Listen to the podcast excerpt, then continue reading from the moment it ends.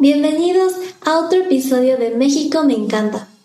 Hoy los llevaré a un viaje enriquecedor alrededor de la grandiosa y auténtica artesanía mexicana. La artesanía mexicana, hecha a mano con recursos naturales de sus regiones, con una amplia variedad de colores y diversidad de materiales empleados, expresa la gran riqueza de la cultura mexicana estos productos pueden ser adornos, herramientas o figuritas con varios diseños.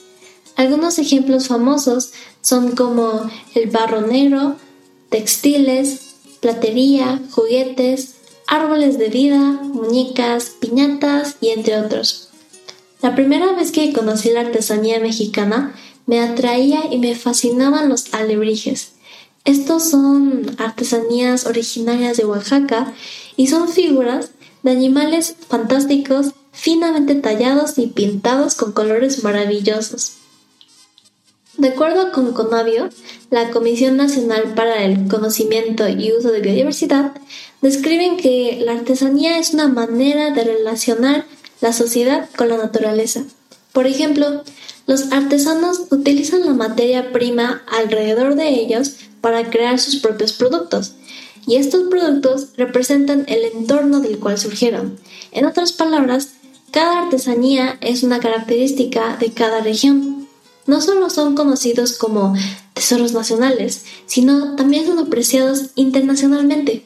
El arte popular juega un rol muy importante en la industria turística y en los mercados internacionales.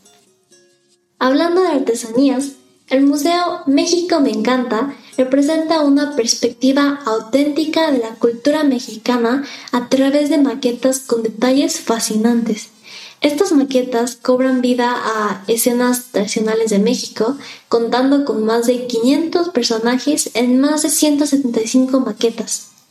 A continuación, México me encanta nos compartió algunas historias y nos recomendó a visitar a algunos artesanos increíbles y que además es posible verlo en sus maquetas. Empecemos con Querétaro. Nos comentan que en Querétaro hay un pequeño lugar llamado Nogales, en el municipio de Colón, en donde el don Javier Gutiérrez realiza hermosas figuras talladas con una piedra llamada mármol.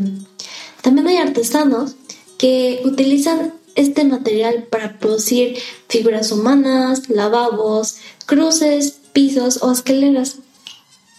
En Michoacán hay un pueblito llamado Santa Clara, en donde nos comenta el museo que los habitantes aprenden a trabajar el cobre desde chiquititos para crear trastecitos muy detallados. Al parecer es un trabajo muy complicado que necesita mucha práctica. En conclusión, más que artesanías, estas son piezas de la identidad mexicana y parte de una comunidad maravillosa.